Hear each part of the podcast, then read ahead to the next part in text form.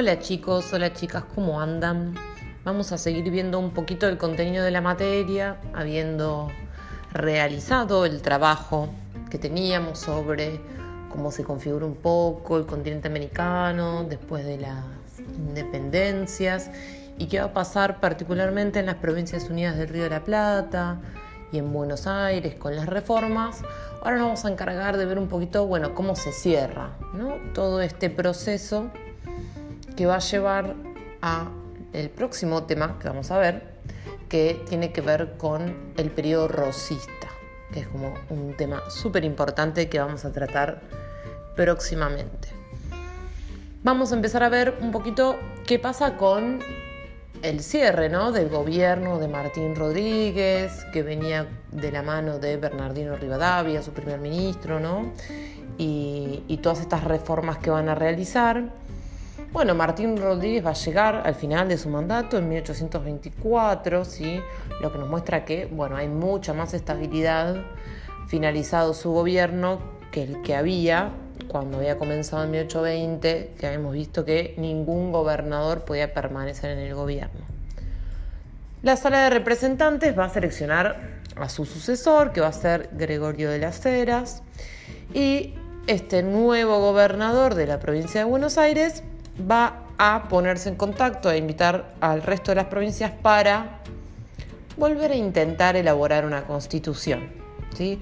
Si ustedes se acuerdan, nosotros vimos que después de la batalla de Cepeda, que había enfrentado Buenos Aires con las provincias del litoral, Santa Fe y Entre Ríos, se habían firmado una serie de tratados y esos tratados siempre marcaban como la intención de eventualmente elaborar una constitución y tener un gobierno nacional.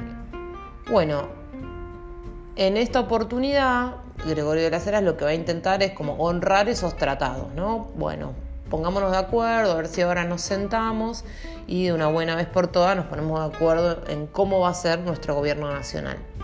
Y había algo que un poco incentivaba a Buenos Aires en ir en este momento a buscar la organización nacional, que era la posibilidad de un tratado con Inglaterra, del cual hablamos ya un poquito cuando vimos las reformas, que implicaba ciertos beneficios comerciales en los vínculos con Inglaterra para Buenos Aires.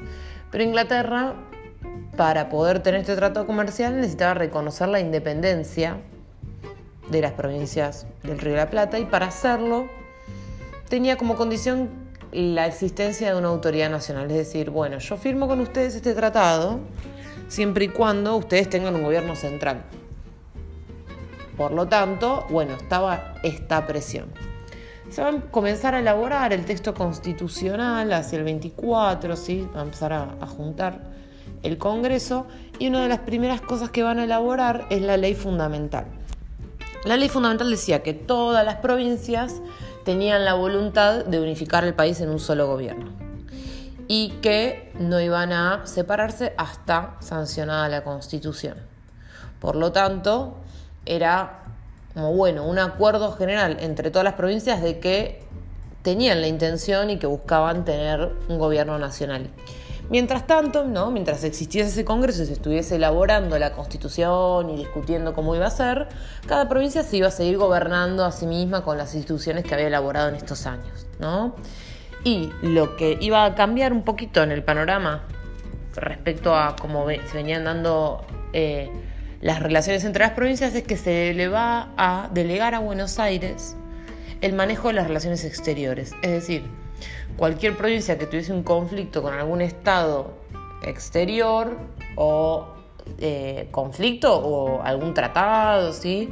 lo que fuere, eh, iba a ser Buenos Aires la responsable de elaborar las discusiones con los estados del exterior y, y los tratados y demás. Y para que la constitución entrase en vigencia tenía que estar aprobada por todas las provincias. Eso era como una condición, ¿no? Bueno, si no estamos todos de acuerdo no se hace nada. Bien, en el medio de todo esto va a surgir un conflicto con Brasil que va a intervenir muchísimo en, bueno, cómo se va a dar eh, la elaboración de la constitución. Brasil va a, declararse independiente en el 22, no, 1822, de una forma mucho menos conflictiva que los estados que surgen del vínculo colonial, de la ruptura del vínculo colonial con España. Eh, y si ustedes recuerdan, en 1816 había ¿no? derrotado al proyecto artiguista, ¿no? la coronia portuguesa en Brasil, y había anexionado la banda oriental, lo que nos conocemos hoy como el Uruguay, a el territorio brasilero. Es decir, que la banda oriental seguía siendo parte, en este momento, en 1822, en 1824, del eh, Brasil, ¿no? Pero como cambió la situación de Brasil, es decir, bueno, ya no sos parte de la colonia portuguesa, ahora sos independiente, los porteños empezaron como a decir, bueno, ¿qué pasa con la banda oriental? ¿no? Porque la banda oriental, bueno, pertenecía a las provincias unidas del Río de la Plata, podría devolverla a Brasil. Y los argumentos eran, bueno, vos no fuiste quien la ocupó, fue la corona portuguesa, y además nosotros no rompimos relaciones con la banda oriental y tenemos un vínculo histórico, como devolver a la banda oriental, ¿no? Que Brasil quitara sus tropas y permitiese que la banda oriental se uniese a las provincias unidas del Río de la Plata. Y esto era muy importante porque permitiría a las provincias unidas del Río de la Plata controlar todo, ¿no? El acceso eh, de los ríos interiores a partir de la entrada del Río de la Plata. Era como estratégico. Brasil ¿no? va a rechazar a los enviados diplomáticos que fueron a pedir que se entregue la banda oriental a las Provincias Unidas y se va a empezar a dificultar y, las relaciones ¿no? y a escalar la tensión hasta llegar al conflicto armado. ¿Cómo se va a desenvolver este conflicto armado?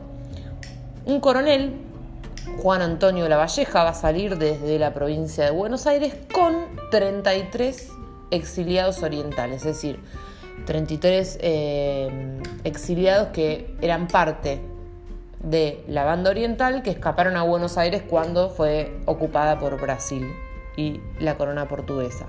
Estos 33 orientales van a llegar a la provincia cisplatina, es decir, a la banda oriental, el nombre que le había dado la corona portuguesa, y van a generar adhesión en ex líderes artiguistas entre la población y van a echar a las tropas brasileñas. ¿sí? Por lo que, bueno, las provincias unidas del Río de la Plata eran las que auspiciaron, por más que no fueran parte de las tropas, fueron las que dieron su apoyo y fomentaron el proyecto de expulsión de los brasileños. Por lo tanto, va a entrar en conflicto directo Brasil con las provincias unidas del Río de la Plata. Y ambas van a decir vamos a defender nuestra posición a través de las armas. Las Provincias Unidas van a emitir ¿no? la defensa por vía de la fuerza y en diciembre del, 25, de 1825, Brasil va a emitir una declaración formal de guerra contra las Provincias Unidas y va a bloquear el puerto de Buenos Aires. ¿Sí? Lo bloquea militarmente con barcos. Y acá se pone complicado, ¿sí? porque frente a esta guerra había que resolver, bueno, ¿qué hacemos dentro de las Provincias Unidas del Río de la Plata? Que estamos en medio de una discusión, en medio de un congreso, viendo qué, qué pinta, ¿no? qué tipo de Estado queremos. Pero seguían peleados unitarios y federales, porque todavía ninguno cedía en su posición y no había surgido una posición intermedia. Y nadie se terminaba de poner de acuerdo. Pero estaba la guerra, y la guerra demandaba que hubiese una autoridad central para poder hacerse cargo de todos esos problemas que traía ¿no? tener una guerra y tener bloqueado el puerto, que era como eh, la vía más importante de intercambio comercial que tenían todas las provincias unidas. Por lo tanto, el Congreso va a elaborar una ley en febrero de 1826 que se va a llamar la ley de presidencia o la ley presidencial, que va a decir, bueno, mientras seguimos elaborando la constitución, igual sabemos que tenemos que tener un puesto ejecutivo, ¿no? Alguien que administre el territorio. Y ese va a ser un presidente, o sea, van a crear el poder ejecutivo nacional a cargo de un presidente de las Provincias Unidas del Río de la Plata. Y van a elegir a Bernardino Rivadavia, si se acuerdan, las reformas rivadavianas, como presidente, ¿sí? como quien va a ocupar este cargo, siendo el primer presidente que va a tener el territorio que hoy conocemos como la Argentina, ¿sí? Y él se va a encargar de, bueno, resolver los conflictos que había en ese momento, que era, por un lado, la guerra con Brasil, y por el otro el enfrentamiento que había entre unitarios y federales que no le dejaban terminar de elaborar la constitución. O sea, nunca se iba a poder gobernar sin una constitución y nunca se iba a poder hacer una constitución si no se resolvía el problema entre unitarios y federales. Entonces, ¿qué se propone como objetivo? Ya no como fue cuando estaba como ministro en Buenos Aires, bueno, modernizar y generar una república, no, sino que iba a objetivos mucho más a corto plazo, que era, bueno, lograr resolver el conflicto entre unitarios y federales, subordinar a ambos grupos al gobierno nacional, ¿no? conciliar a ambos grupos para que dejen de generarse facciones y, y conflictos hacia el interior de las provincias unidas y con eso poder resolver el conflicto con Brasil. Entonces comienza por tratar de resolver el conflicto entre unitarios y federales, pero empieza mal porque en el Congreso el bloque unitario propone una ley que se llama la ley de capitalización, que sea la ciudad autónoma, la ciudad que hoy conocemos como la ciudad autónoma de Buenos Aires, ¿no? La ciudad de Buenos Aires va a ser la capital de las provincias unidas y se va a separar de las provincias y de la provincia de Buenos Aires. Y esto hacía que la aduana y el puerto quedaran a cargo de un gobierno nacional y no del gobierno de la provincia de Buenos Aires. Y además eliminaba la sala de representantes porque lo que necesitaba era el, Congreso Nacional ahí vigente. Esto generó un montón de conflictos porque los caudillos bonaerenses decían nos están sacando todo lo que nos beneficia como provincia para dárselo a un gobierno nacional y el resto de las provincias decían otra vez le dan todo a Buenos Aires. porque todo tiene que pasar por Buenos Aires? Y eso le complica mucho a Rivadavia, porque si bien eso había sucedido en el Congreso, avivaba mucho más el conflicto entre unitarios y federales. No era como que se calmaban las aguas y le permitían gobernar. Al mismo tiempo, se va a terminar de aprobar la Constitución en diciembre del 26, muy poco tiempo después de aprobar esta ley que, eh, sacan a Buenos Aires como capital. Pero la nueva constitución que se aprueba no va a generar mucha alegría entre las provincias porque va a mantener el carácter centralista. ¿no? Como esto que vemos con, bueno, hay un presidente que tiene mucho poder, hay un gobierno central en Buenos Aires que tiene a cargo ¿no? las principales entradas de divisas, de dinero del exterior, con el puerto, la aduana, va un poco en contra de las autonomías provinciales, ¿sí? Entonces esto va a generar mucha, mucha tensión que va a poner al gobierno nacional a cargo de Rivadavia medio sobre pendiendo un hilo, a punto de caer. Y a todo esto no se había resuelto nada con Brasil porque continuaba el bloqueo del puerto de Buenos Aires, que complicaba mucho la economía de este nuevo gobierno nacional, porque, bueno, no podían entrar barcos con eh, productos del exterior, no podías enviar productos al exterior, complicaba muchísimo. En febrero del 27 las Provincias Unidas van a tener un fuerte, un fuerte triunfo, ¿no? un triunfo muy importante contra los brasileños en la batalla de Ituzaingó. Pero no les alcanza para romper el bloqueo. Pero no venían mal, digamos, en términos de cómo va escalando el conflicto. Bueno, militarmente a las Provincias Unidas les estaba yendo bien, pero no terminaban de derrotar al Brasil. Rivadavia sentía que estaba medio acosado, que ya necesitaba romper el bloqueo, entonces empieza a negociar con el gobierno del Brasil. Y en estas negociaciones se firma un acuerdo preliminar que no termina de llevarse a cabo, que decía le devolvemos la banda oriental a Brasil. Esto iba en contra de todo por lo que habían luchado desde el 24, ¿sí? Porque era como, bueno, admitir la derrota de las Provincias Unidas del Río de la Plata. Eso generaba mucho descontento dentro de la banda oriental, que no querían ser parte del territorio brasileño, y mucho rechazo en las Provincias Unidas, ¿sí? que se habían puesto a la cabeza y habían eh, acelerado el proceso de elaborar la constitución y todo justamente porque estaban en guerra con Brasil. Y Rivadavia va y les quiere entregar lo único por lo que luchaban y reconocer la derrota. Todo esto genera un conflicto masivo, unitarios y federales se seguían matando, el conflicto con Brasil por la banda oriental termina de ser como la gota que rebalsa el vaso y Rivadavia renuncia a su cargo en junio de 1827. Rápidamente el Congreso va a designar a un reemplazo, que va a ser Vicente López y Planes.